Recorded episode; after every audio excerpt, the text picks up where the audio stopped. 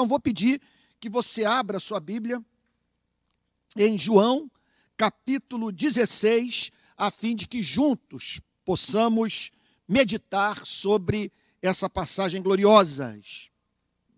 Palavra do nosso Senhor e Salvador Jesus Cristo. Repito, João, capítulo 16, do verso 8 até o verso 11. Diz assim o texto inspirado: Quando ele vier, ele está falando aqui sobre o Espírito Santo, convencerá o mundo do pecado, da justiça e do juízo. Do pecado, porque não crê em mim. Da justiça, porque vou para junto, vou para o Pai e não me verão mais. E do juízo, porque o príncipe deste mundo já está julgado. Gente querida, nós vimos no domingo passado o Senhor Jesus falar sobre o surpreendente. O que nós percebemos de surpreendente na sua mensagem? Ele dizer para os discípulos que a ausência física dele seria uma bênção para a vida da igreja. Isso porque, com a sua partida desse mundo, o Espírito Santo seria enviado a fim de levar a cabo a mesmíssima obra de consolação, de encorajamento, de fortalecimento realizada pelo Senhor Jesus enquanto ele esteve aqui entre nós, manifestando o seu amor em relacionamento íntimo com os nossos irmãos, com a sua igreja, especialmente representada pelos apóstolos. Então, no verso 7 está escrito: Mas eu lhes digo a verdade, é melhor para vocês que eu vá, porque se eu não for, o consolador não virá para vocês, mas se eu for, eu enviarei a vocês. Então, com isso, o Senhor Jesus está nos falando sobre uma bênção difícil no seu valor de ser mensurada por nós. Ele está dizendo que é algo tão extraordinário, tão especial, tão santo, e especialmente relacionado aos interesses da igreja, aos interesses dos cristãos, que compensaria a bênção prometida a ausência física do próprio Cristo. Você imagine o contato físico com Cristo. Você não apenas ouvir a sua mensagem, mas as suas expressões faciais. Você não apenas o conhecer pelo que ele fala, mas o ver manifestando a palavra de modo vivo, interagindo com as pessoas, chorando por elas, tocando literalmente nas suas feridas, respondendo ao ódio com doçura. Que privilégio aqueles homens gozaram de terem a companhia íntima do nosso Senhor e Salvador Jesus Cristo, de acordarem ao seu lado, de dividirem o pão com Cristo, de orarem, de testemunharem dos seus milagres. João chega ao ponto de dizer, e nós vamos ver isso mais adiante, que não há livro no mundo que pudesse apresentar o registro exaustivo de tudo aquilo que os discípulos viram o Senhor Jesus operar. E aquela companhia física era algo tão especial para os discípulos de Cristo que, conforme vimos no domingo passado, o Senhor Jesus dirige essa mensagem a eles a fim de consolá-los em razão de uma profunda tristeza que experimentavam por terem tomado conhecimento pela boca do próprio Cristo que dentro de poucas horas eles não teriam mais a companhia física de Cristo. E contudo, Cristo tem algo a lhes apresentar a fim de os convencer do fato de que isso é impressionante. Por isso que eu digo que é, nós não temos noção do real significado da pessoa do Espírito Santo na vida da igreja. Porque o que ele diz é o seguinte: Mas eu irei para enviar o Consolador. Pense nisso. É uma, repito, é uma presença que compensará a minha ausência física. Vocês não me verão mais face a face. É bem verdade que haveria a ressurreição, eles teriam outro contato com Cristo ressurreto, mas depois o Senhor Jesus seria assunto aos céus. Sabemos de manifestações do Cristo ressuscitado palpáveis na vida dos discípulos. O apóstolo Paulo fala de um contato com o Cristo ressuscitado depois de Cristo ter sido assunto aos céus. Contudo, não é mais do cotidiano da igreja manter esse relacionamento estreito com Cristo. Contudo, Cristo declara que nem por isso a igreja deveria se sentir abandonada, porque com a sua ascensão seria enviado o consolador, que a igreja teria até a segunda vinda do Salvador a, nesse planeta caído, a presença inconfundível do Espírito Santo, trazendo a mais profunda consolação aos discípulos, a fim de que esses não enlouquecessem, não perdessem a sanidade mental, não perdessem a esperança, a fé, o amor, não perdessem o ser. E agora, o Senhor Jesus apresenta, passa a apresentar um outro lado da obra do Espírito Santo. É interessante isso, porque nesse aspecto, como que o Espírito Santo se parece com o Senhor Jesus? Porque no verso 7, o Senhor Jesus está falando do Espírito Santo que atua como um cordeiro, do Espírito Santo que consola, do Espírito Santo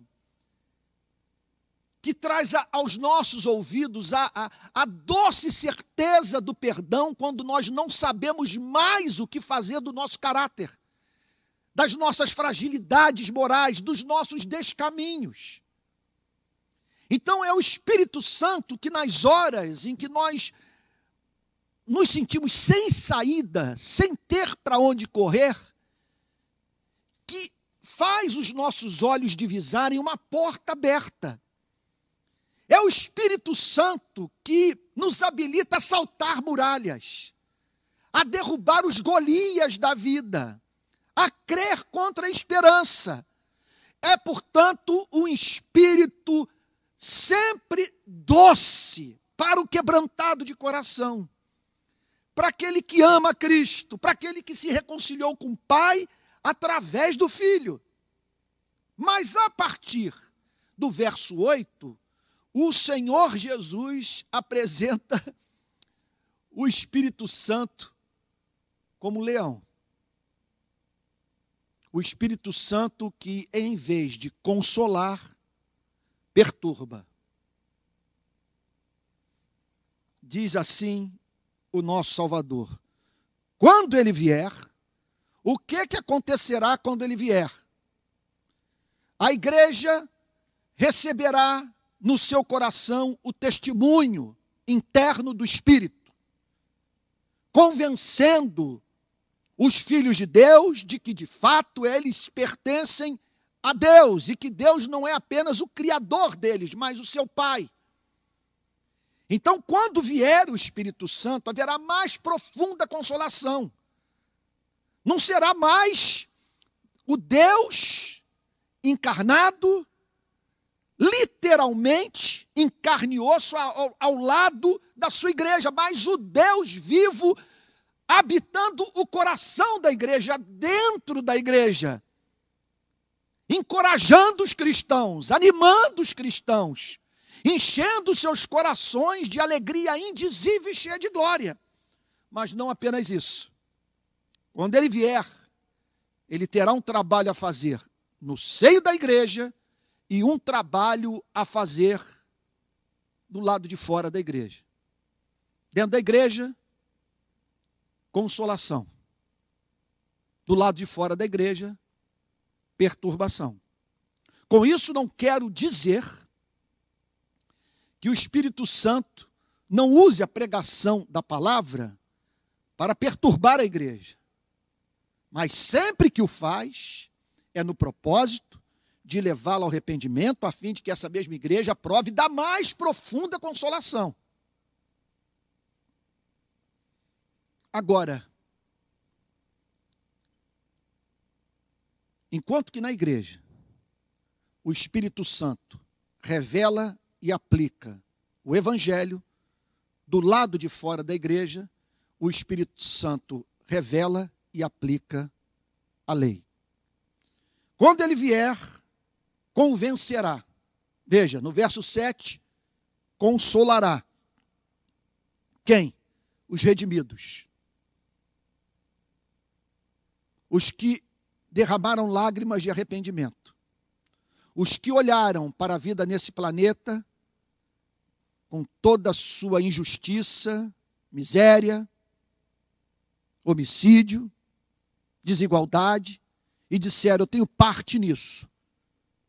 E, portanto, correram para a presença de Deus em busca de reconciliação. O Espírito Santo é apresentado, portanto, envolvendo esses com o amor divino. Contudo, há aqueles que não estão precisando de consolação, estão precisando de perturbação. O verbo que o, que o Senhor Jesus usa no verso 8 é o convencer. Quando ele vier, convencerá. Quando ele vier, veja só, é mais do que algo meramente intelectual. É alguma coisa que certamente atinge a mente, que se torna, portanto, objeto da cognição dos homens. Mas é algo que que fere o coração. É um convencimento, portanto, que envolve o ser humano integral. Ele virá para convencer as pessoas. Convencer, e a palavra que o Senhor Jesus usa é a palavra mundo que não significa, obviamente, que todos os cidadãos desse planeta, toda geração subsequente à vinda de nosso Senhor e Salvador Jesus Cristo a esse planeta se converterá. O que o texto está dizendo é que homens e mulheres das mais diferentes etnias, das mais diferentes nações, das mais diferentes culturas, experimentariam esse convencimento do Espírito não se trata de persuasão humana. Embora tenha como meio a instrumentalidade humana, é mais do que sermões bem elaborados e pregação feita com excelência. É Deus falando a mente e o coração daqueles que se encontram em trevas. Trata-se, portanto, de gente que está precisando de convencimento. Ela, é, são pessoas, homens e mulheres, que estão certos acerca de uma série de fatos da vida. E que, contudo, ainda não atentaram para a grande verdade referente a relação de Deus com a humanidade. O Criador olha para esse planeta com tristeza. E, portanto, aqueles que ignoram esse fato encontram-se em estado de profunda insensibilidade moral, intelectual, espiritual carecendo, portanto, de algo que, de, de, de uma obra, de uma voz, de uma pregação que os convença. É sobre isso que o Senhor Jesus está falando. Qual é o problema da humanidade? O grande problema da nossa espécie é que ela carece de convencimento.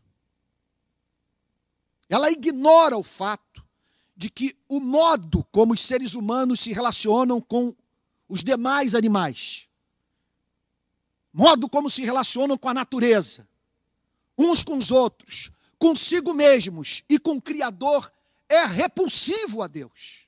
Repulsivo. Se você tem alguma dúvida com relação a isso, eu o aconselho a se dedicar ao duro, extenuante e depressivo exercício que me dediquei esta semana de assistir os nove capítulos da série do Netflix sobre a Segunda Guerra Mundial. Algo impressionante. Algo impressionante. É uma sucessão de insanidade, de maldade pura, de crueldade. Veja só.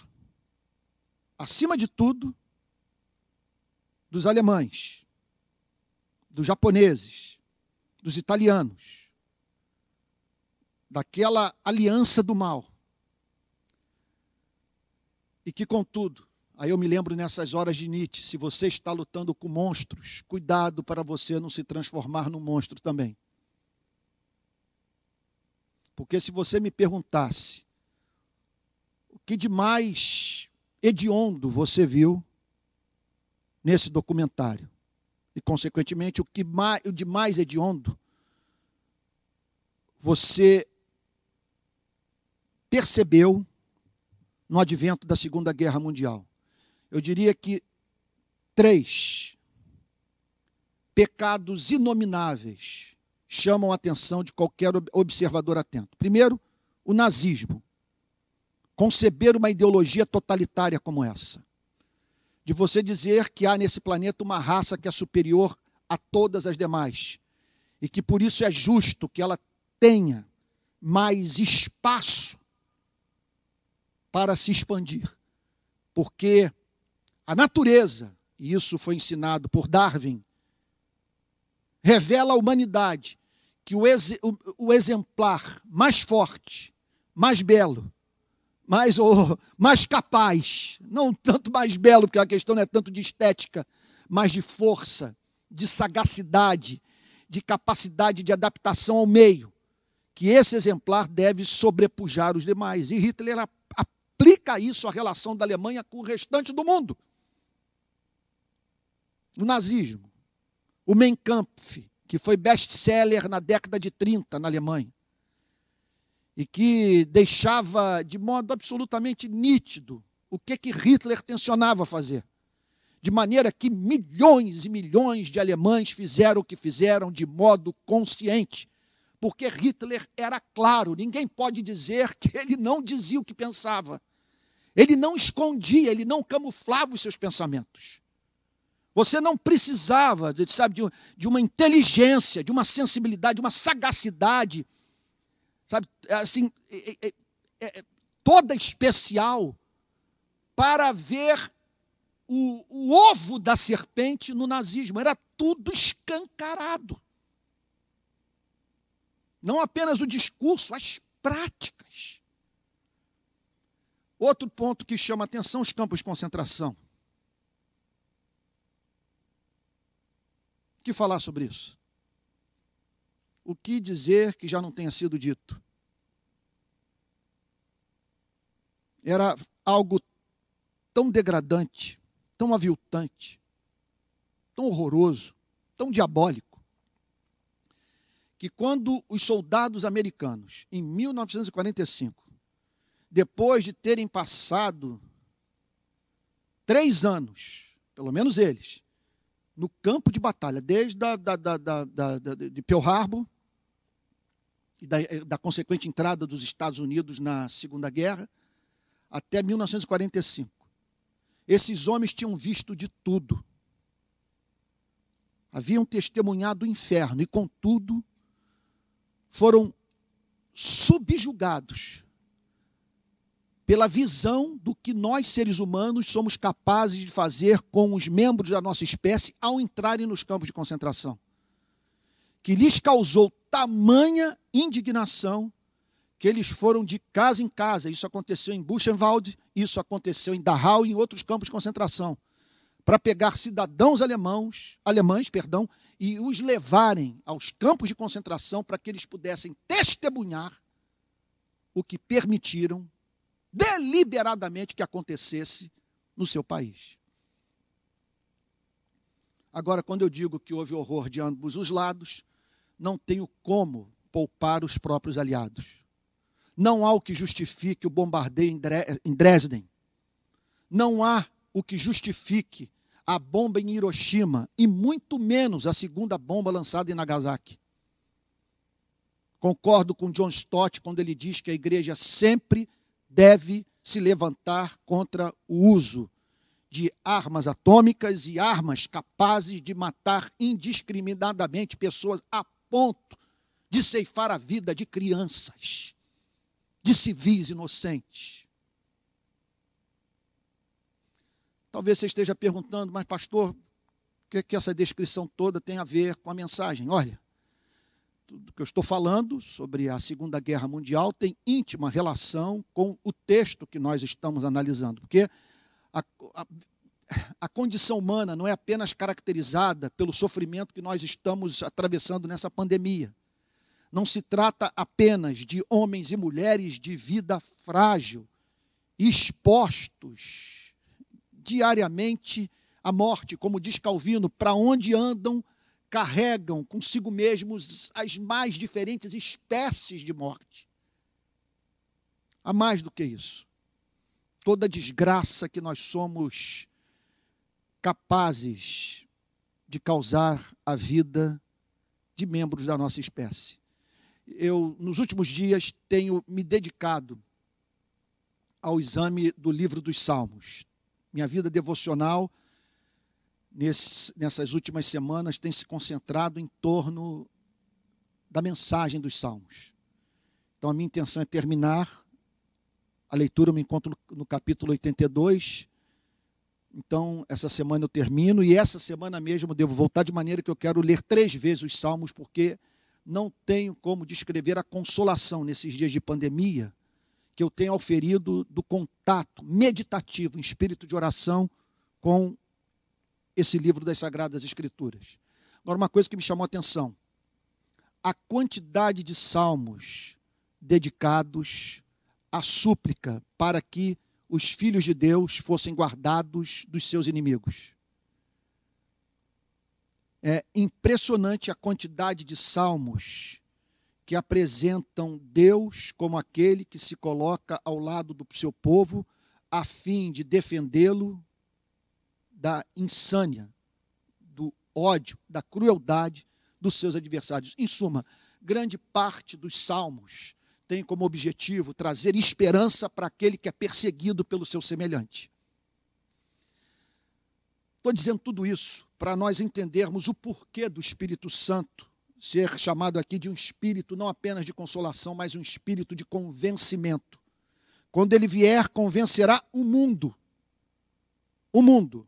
Porque esse é um problema que envolve heterossexuais, é, envolve homossexuais, envolve negros, pardos, brancos, homens e mulheres de todas as culturas. Nós não podemos, temos que tomar cuidado de, por conta de um compromisso com causas identitárias, de nós cristãos perdermos de vista o fato de que ricos e pobres, cultos e analfabetos, negros, asiáticos, caucasianos, homens e mulheres, Todos pecaram e destituídos estão da glória de Deus. Esse é o sentido da palavra mundo. Não escapa um membro da nossa espécie. Um membro. Quando ele vier, convencerá o mundo do pecado.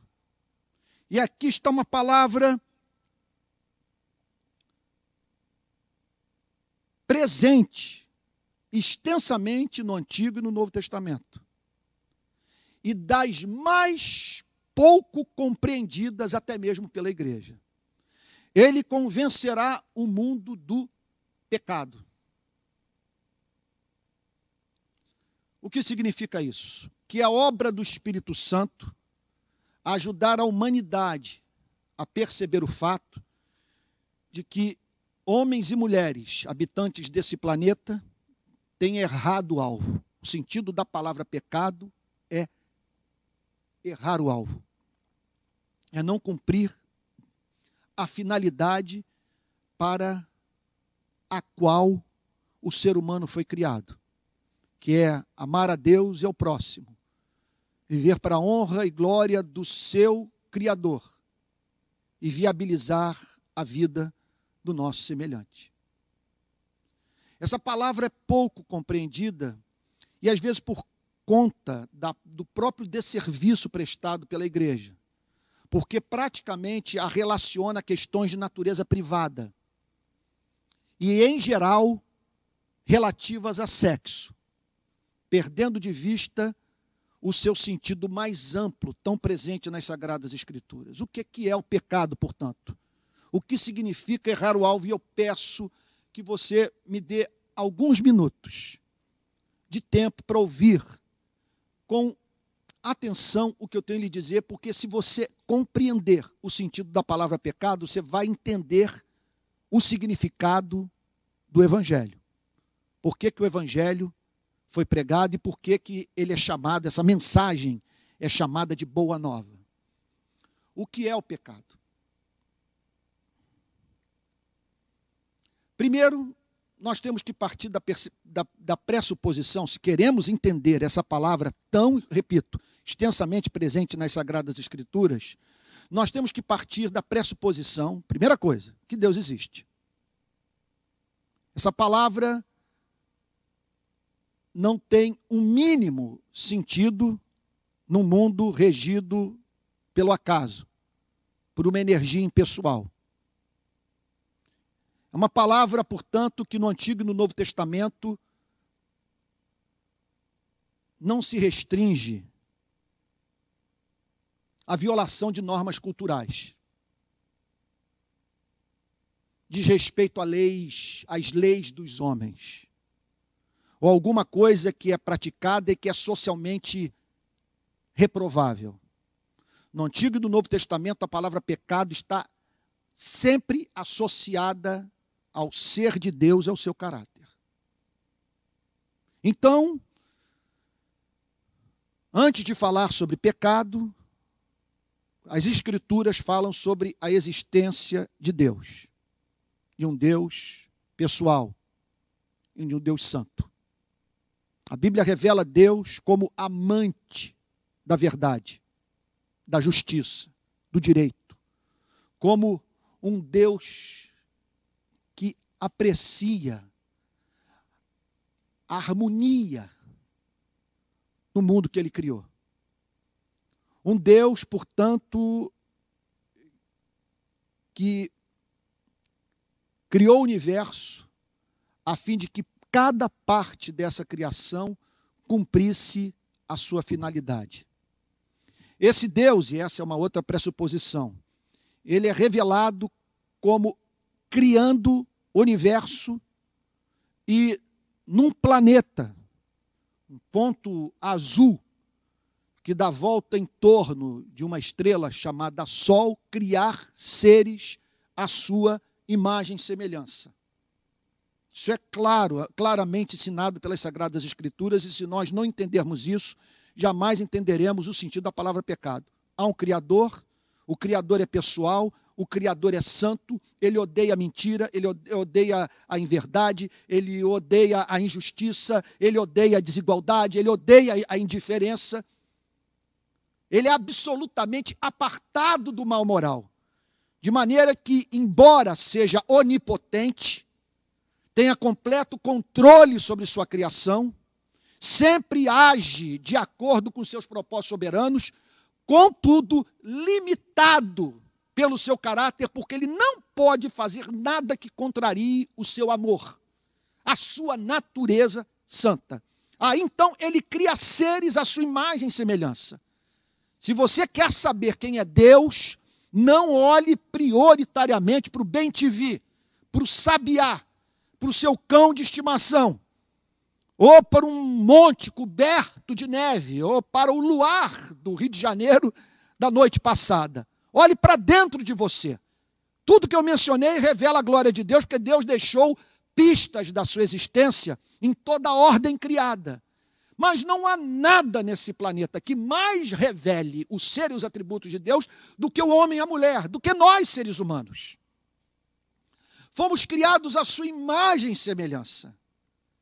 E é evidente que ele fez uma aliança, ele fez um pacto conosco, com a nossa espécie. A Bíblia chega ao ponto de dizer que isso aconteceu no tempo e no espaço, na vida de um primeiro casal. Mas o que ocorreu na vida desse primeiro casal ocorreu na vida de todos nós. É um fato que, que faz parte da nossa natureza. Que é alguma coisa com a qual nós nascemos. E com que nós nascemos?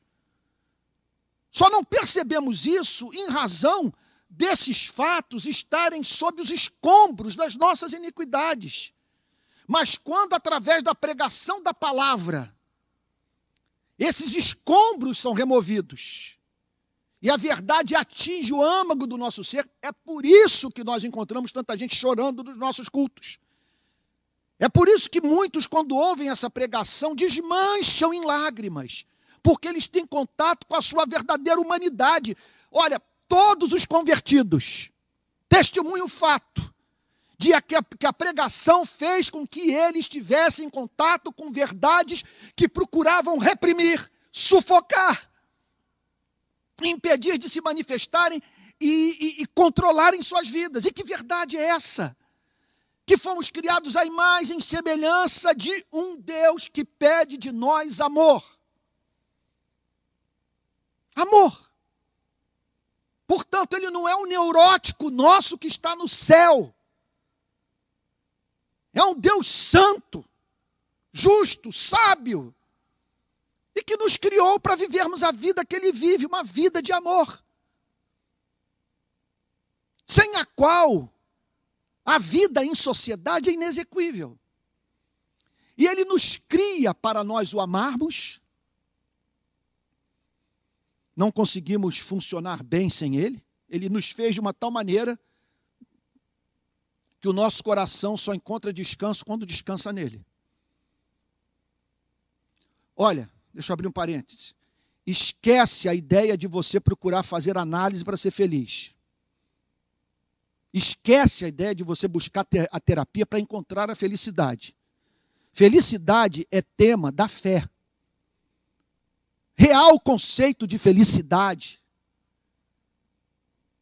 tem que envolver o atendimento às aspirações mais profundas do espírito humano, como a da eternidade.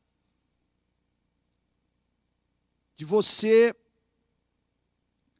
conquistar uma felicidade que não teme que venha a ser perdida. Só um ser todo-poderoso para bancar uma expectativa como essa que está no coração de todos nós. Todos nós. E ele então nos faz para o amar. Isso faz sentido, porque ele é o, ele é o nosso Criador, é o mantenedor do, do nosso batimento cardíaco. E como nós não sermos gratos ao autor da vida? E em conexão a isso, ele pede para que nós o amemos e amemos a tudo que ele ama. E ele ama os seres humanos. E deixou claro, isso está claro na nossa consciência. Por isso que nós fugimos tanto de Deus. Está claro que ele não pode abençoar quem vive em desamor. Ele não vai sorrir sobre a vida daquele que se recusa a amar, que vive para infernizar a vida do próximo. Como que essa pessoa vai ter a paz de Deus no seu coração se ela está em guerra com o universo? E o pior de tudo, que essa nossa incapacidade de amar a Deus e o próximo, ela, contudo, não sufoca dois movimentos de alma universais. Primeiro, embora ignoremos a Deus, nós nos revoltamos quando Deus permite que alguma espécie de sofrimento atinja as nossas vidas. Nós queremos um tratamento justo da parte do Criador, enquanto ao mesmo tempo vivemos a ignorá-lo. E outro ponto. Condenamos no próximo aquilo que nós mesmos praticamos. Ou exigimos dele o que não fazemos. Odiamos ser tratados com indiferença. Você está falando e percebe que a pessoa está olhando no relógio. Essas são algumas das experiências que mais nos marcam na vida. Como nós somos sensíveis à indiferença. Você está conversando com alguém ao término do culto na igreja e percebe que essa pessoa está com os olhos sobre você, a fim de encontrar no templo alguém que se afigure como mais importante para a sua vida do que você.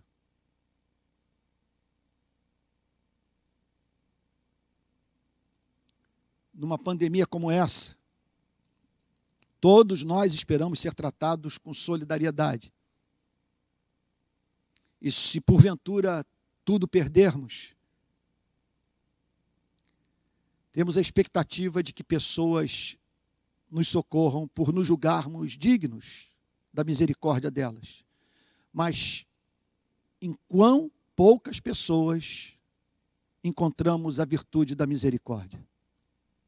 Eu posso dizer que eu conheço pouquíssimas pessoas misericordiosas, capazes de lamentar a dor do próximo. Não a ponto de ir para a internet escrever um texto, mas a ponto de abrir mão do que é seu a fim de mitigar a dor humana. Esse é o sentido da palavra pecado.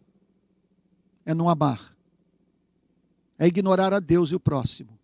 E o que o Senhor Jesus está dizendo é que o Espírito Santo será seria enviado a esse planeta para convencer as pessoas de que o grande problema da espécie humana consiste na palavra pecado, na prática, no envolvimento com aquilo que é repulsivo a Deus. Em seguida, o Senhor Jesus afirma que o Espírito Santo vai convencer a humanidade da justiça. O que significa isso?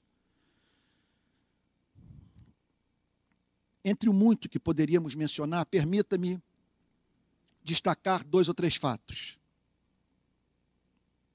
O que significa convencer as pessoas da justiça? O que é a justiça? Entre outras coisas, justiça é nós darmos ao próximo aquilo que lhe é devido. Ser justo significa viver uma vida de conformidade à lei de Deus. Quem é o justo? O justo é aquele que passa pelo crivo da lei.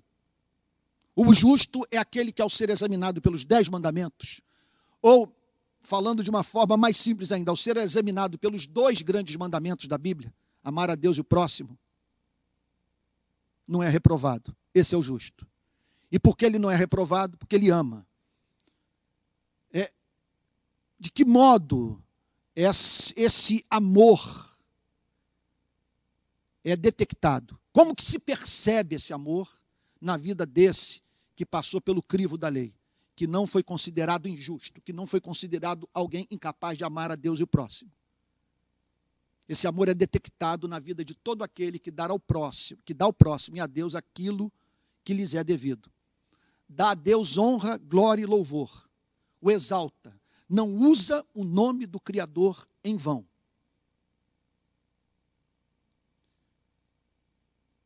E dá ao próximo aquilo que lhe é devido também. Em razão do próximo ser membro da sua espécie e ser possuidor de valor incalculável aos olhos daquele que o fez à sua imagem e semelhança. Então, se o, o próximo está preso, você deve a ele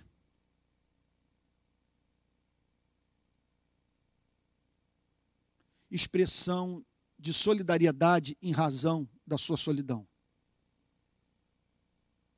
se o pobre está, se o próximo está faminto, você deve a ele o pão, a fim de que possa recobrar a força para viver. Se ele está carente de luz, da luz da verdade, você deve a ele a proclamação da luz que há em Cristo.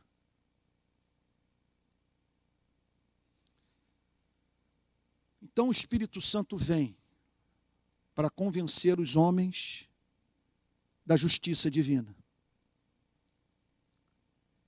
Que o justo é aquele que vive uma vida agradável a Deus, e viver uma vida agradável a Deus é viver uma vida de conformidade à lei de Deus. O Espírito Santo foi enviado para revelar esse padrão de justiça e foi revelado também, foi enviado também para revelar a forma mediante a qual os seres humanos podem se tornar justos aos olhos de Deus, embora tenham nascido com a inclinação para o mal. Como diz Davi, em pecado me concebeu a minha mãe. Então o Espírito Santo foi enviado para convencer o mundo da justiça, do, do, do fato de que é razoável que Deus peça que os seres humanos se conformem à sua vontade revelada na sua lei, tanto nas escrituras como na consciência dos seres humanos, porque mesmo aqueles que nunca leram a Bíblia têm uma Bíblia dentro de suas mentes.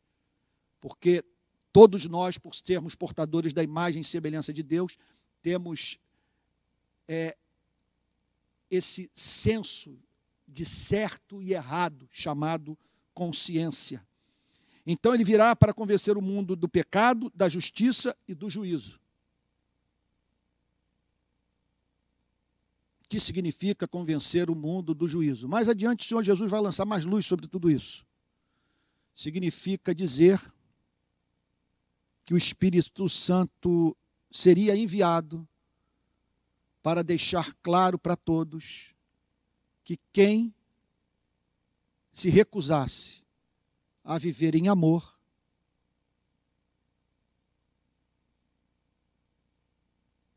seria banido irremediavelmente da presença do Deus de amor. Aí talvez você esteja dizendo, mas se ele é um Deus de amor, porque ele não faz por essas pessoas o que ele pede que façamos por elas mesmas. Porque esse Deus vai ser sempre um diabo para aquele que o odeia. Ele será sempre presença inconveniente para aquele que se recusa a amar. Consequentemente, recusa renunciar a si mesmo, a fim de fazer a vida do próximo florescer. Definitivamente, o céu é o inferno para o não regenerado. Para você se relacionar com Deus, tem que haver esse elemento de congenialidade. Tem que haver afinidade. Você não vai entender esse Deus. Você não vai o amar, você não vai o apreciar, você não vai ter prazer naquilo que ele pede dos seres humanos se ele não for considerado por você, e aqui usa as palavras de Santo Agostinho, a sua divina delícia. E não pode ser diferente porque Deus é santo. Você imagine esse Deus chegando para Göring, Goebbels, Himmler, Benito Mussolini, Stalin, Adolf Hitler e dizendo que, em razão do seu amor, todos estavam habilitados a entrar no seu reino e gozarem das bênçãos da geografia, da riqueza das ruas, da formosura desse planeta chamado Nova Jerusalém. E no final, portanto, da história, não, não haver diferença entre esses homens, cujos nomes acabei de mencionar, e um Francisco de Assis, e um Luther King, e tantos outros anônimos, cujos nomes não aparecem nas primeiras páginas dos jornais, mas cuja trajetória de vida nós conhecemos. E que vivem para a glória de Deus e para a felicidade do próximo. É gente que, quando está próxima da partida, tem como resposta da sociedade a resposta que foi dada pela igreja à morte de Dorcas, lá no livro de Atos dos Apóstolos, no Novo Testamento. Com aquela gente toda mostrando as obras da serva de Deus Dorcas, dizendo: enquanto ela esteve aqui, ela foi mãe de todos. E mediante trabalho árduo, ela vestiu nu e trouxe dignidade de vida para o seu semelhante. Bom, pelo que eu estou percebendo aqui, eu não vou conseguir avançar no texto devido ao horário, porque a minha intenção era ir até o versículo 11 mas eu acabou que eu parei no versículo 8, eu vou deixar para a semana que vem para falar sobre os versos 9, 10 e 11. Vamos fazer uma síntese aqui do que nós vimos no verso 8? Então, o que nós vimos no verso 8? O verso 8 é um verso pneumatológico. É um verso que fala sobre a doutrina do Espírito Santo.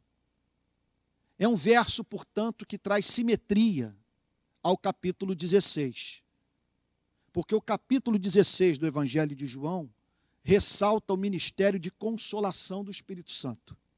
Ele é o consolador, ele é doce. Por isso, a figura que a Bíblia usa para nos ajudar a ter uma ideia de quem é o Espírito Santo, do que ele representa para nós e tenciona fazer pelas nossas vidas, é a figura de uma pomba. É o Espírito de consolação. É o Espírito que nos regenerou. É o Espírito que produziu fé e arrependimento no nosso coração, dons de Deus. É o Espírito que nos converteu. É o Espírito que ilumina nossa mente para que entendamos as Sagradas Escrituras. E mais do que entendamos as Sagradas Escrituras, vejamos beleza, excelência nas Sagradas Escrituras. É o Espírito que nos dá dons. É o Espírito que nos faz viver em santidade. É o Espírito que nos engravida de sonhos, sonhos de sermos úteis, de a nossa passagem por esse planeta representar o perfume de Cristo que é exalado, e salvação e glorificação do nome do Criador.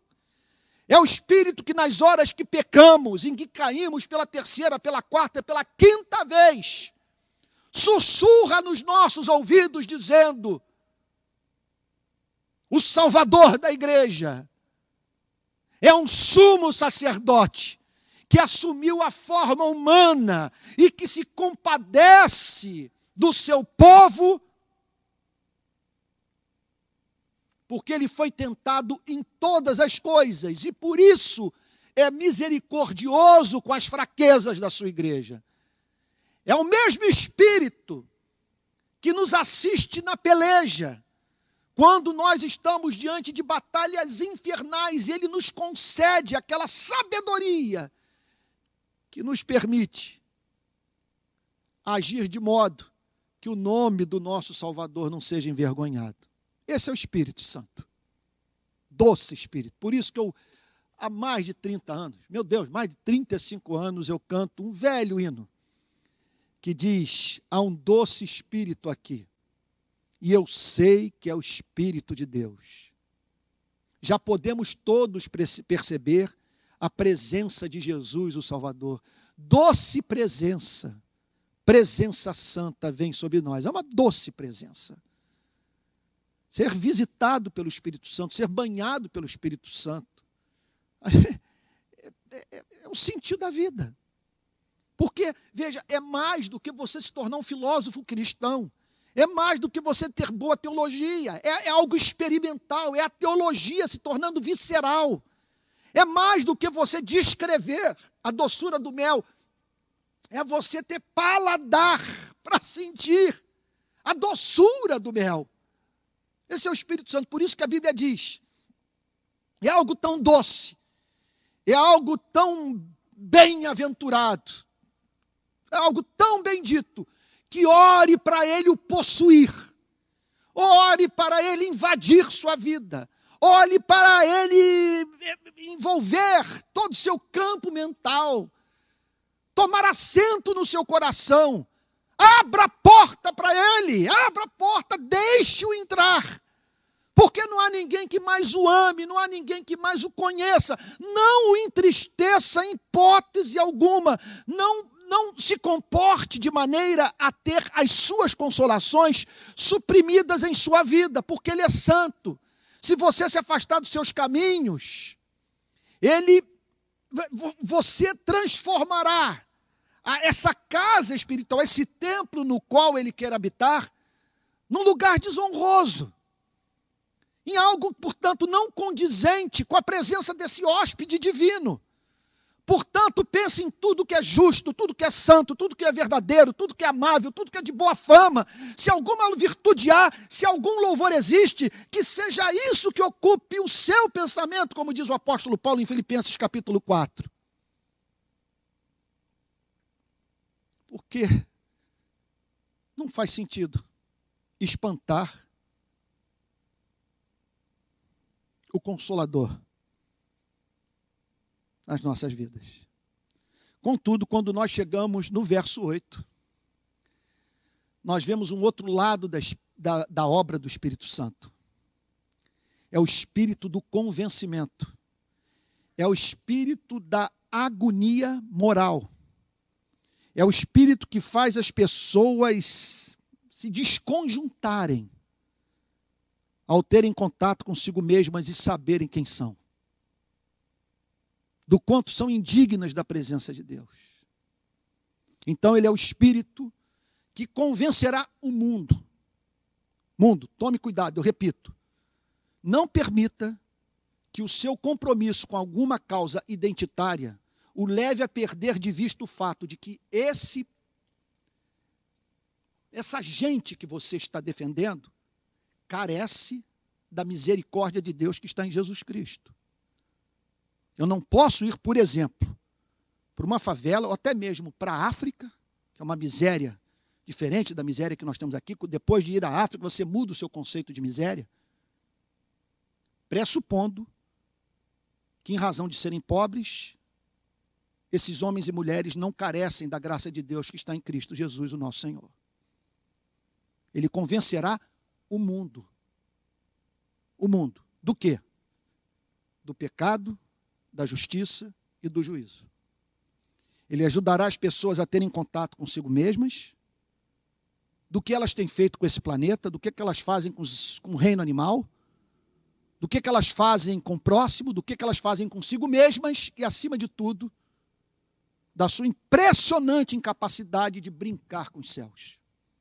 Ele virá para isso. Ele virá também para convencer os que estão do lado de fora dessa justiça. Do caminho da justificação. Do porquê o homem é declarado injusto. O que significa ser justo aos olhos de Deus. E ele virá para anunciar o juízo.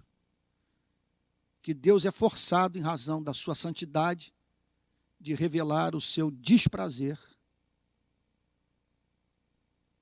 em razão da incapacidade humana de amar a Deus e ao próximo. No final dessa série da Netflix, quando eu vi os russos entrando em Berlim e o avanço das tropas aliadas a partir do desembarque da Normandia, a ponto de chegarem ambos os exércitos aliados e os e o exército da União Soviética ao coração da Alemanha, ficou evidente que ali se manifestou o juízo de Deus. Aqui no Brasil, eu não canso de dizer que o confisco da poupança do povo brasileiro, levado a cabo pelo, pelo, pelo ex-presidente Fernando Collor de Mello, foi tamanha afronta à santidade de Deus que o juízo foi inevitável e por isso ele sofreu impeachment. Ele provocou a Deus ao esvaziar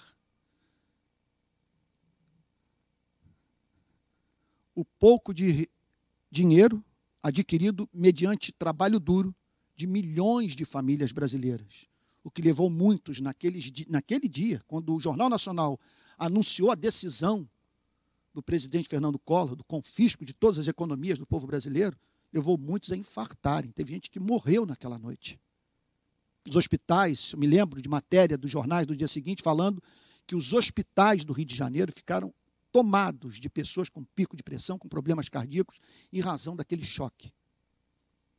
Porque Deus não prostitui o seu amor por amar. Ele é santo. E por isso nós vivemos num mundo como esse. Que coisa impressionante. Porque em meio a essa pandemia toda, ontem, aquele luar maravilhoso sobre o céu do Rio de Janeiro com Deus ali, dizendo a você e a mim que fez esse mundo para a nossa felicidade e fez esse mundo para a nossa felicidade porque Ele nos ama, mas ao mesmo tempo,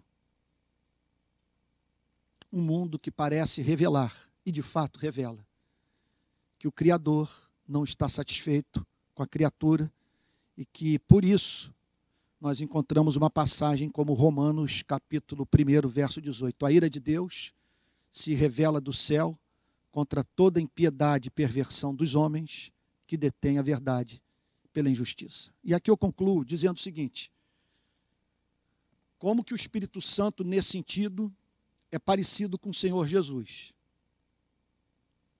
Porque no verso 7 ele é o consolador, no verso 8 ele é o que perturba.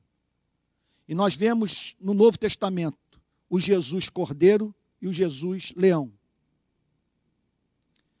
Com isso, as Escrituras estão nos falando sobre a própria natureza divina. Deus sempre haverá de ser cordeiro para o quebrantado de coração, para o que se arrepende, para o que derramou lágrimas de contrição. E sempre haverá de ser leão inflexível com os soberbos, com os orgulhosos, aqueles que sobem ao templo para se exaltar, que julgam, portanto, que são merecedores de terem suas orações ouvidas e após a morte serem levados pelos anjos de Deus, como diz a Bíblia, para o seio de Abraão. Essa é a grande verdade que os versos 7 e 8 nos ensinam. Veja só, por, aqui eu concluo, preste atenção no que eu vou lhe dizer. No verso 8, nós vemos o Espírito Santo convencendo o mundo do pecado, da justiça e do juízo. E por que ele o faz? Porque ele quer o mundo vivendo o verso 7, conhecendo a obra de consolação do Espírito sobre a vida dos que se arrependeram e creram. Dos que se humilharam como criança e correram para a presença de Deus, em humildade de espírito, confiando mais na misericórdia de Deus do que na sua inocência. Essa é a obra do Espírito. Agora note, isso eu vou enfatizar no próximo domingo levada a cabo pelo ministério da igreja. Porque o mundo toma conhecimento disso tudo através da pregação do Evangelho. Tarefa prioritária da igreja de nosso Senhor e Salvador Jesus Cristo nesse planeta. Vamos ter um momento de oração.